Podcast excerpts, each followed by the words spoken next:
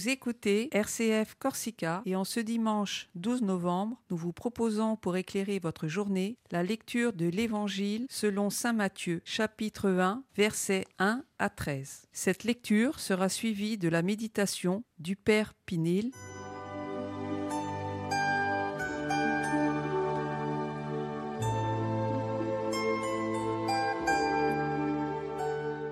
En ce temps-là, Jésus disait à ses disciples cette parabole. Le royaume des cieux sera comparable à dix jeunes filles invitées à des noces, qui prirent leurs lampes pour sortir à la rencontre de l'époux. Cinq d'entre elles étaient insouciantes, et cinq étaient prévoyantes. Les insouciantes avaient pris leurs lampes sans emporter d'huile, tandis que les prévoyantes avaient pris avec leurs lampes des flacons d'huile. Comme l'époux tardait, elles s'assoupirent toutes et s'endormirent. Au milieu de la nuit, il y eut un cri. Voici l'époux sortez à sa rencontre. Alors toutes ces jeunes filles se réveillèrent et se mirent à préparer leurs lampes. Les insouciantes demandèrent aux prévoyantes Donnez-nous de votre huile, car nos lampes s'éteignent. Les prévoyantes leur répondirent Jamais cela ne suffira pour nous et pour vous. Allez plutôt chez les marchands vous en acheter. Pendant qu'elles allaient en acheter, l'époux arriva. Celles qui étaient prêtes entrèrent avec lui dans la salle de noces, et la porte fut fermée. Plus tard, les autres jeunes filles arrivèrent à leur tour et dirent Seigneur, Seigneur, ouvre-nous. Il leur répondit Amen, je vous le dis, je ne vous connais pas. Veillez donc, car vous ne savez ni le jour ni l'heure.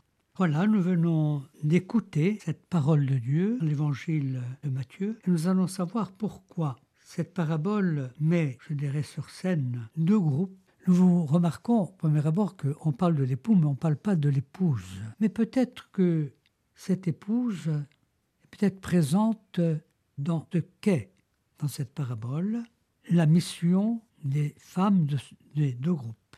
Et comment cette mission nous permet de reconnaître, dans la manière dont elle est accomplie, quelle est l'épouse de cet époux. Dix jeunes filles invitées des noces et nous avons ces dix jeunes filles invitées à des noces, donc deux groupes qui vont se distinguer.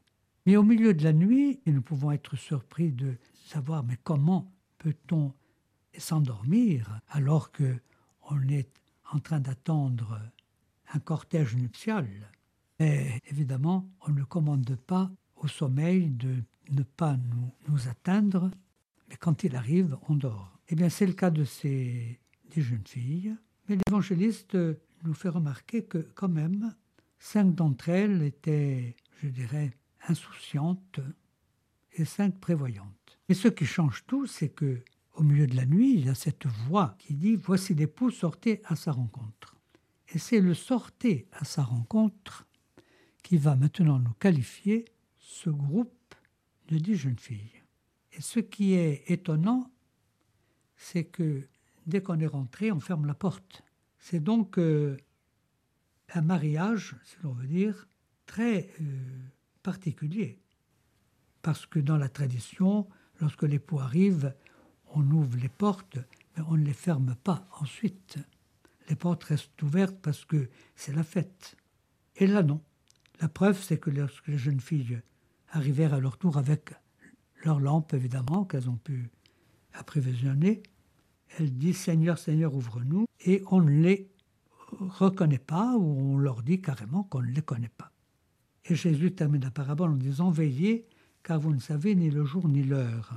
Il y a donc cette euh, disponibilité à être là où le Christ, Jésus, nous attend et où il nous promet de le rencontrer. Il y a donc euh, des situations dans notre vie je dirais, euh, ordinaire, où ces lieux, aujourd'hui, sont, je dirais, euh, à notre connaissance.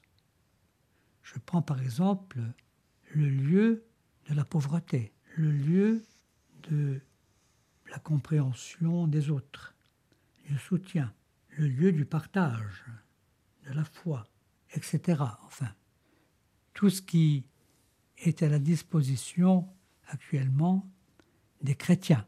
Et l'on peut voir là la prévoyance des chrétiens qui ont le souci de se rendre là où le Maître les attend, le Christ, puis l'insouciance d'autres qui ne voient pas l'utilité de faire cette rencontre, ou qui, réflexion faite, veulent s'y mettre, mais trop tard, pour différentes raisons.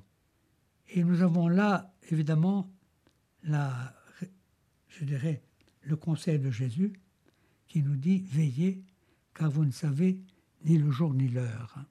La vie chrétienne, finalement, est vraiment un lieu où se vit la veille, l'attente, là où se vit aussi le discernement. Qu'est-ce que le Seigneur attend de moi Qu'est-ce qu'il veut de moi Et qu'est-ce que je dois faire pour répondre à ce qu'il est et à ce qu'il fait Et comment vais-je l'attendre Dans l'insouciance ou plutôt dans la prévoyance?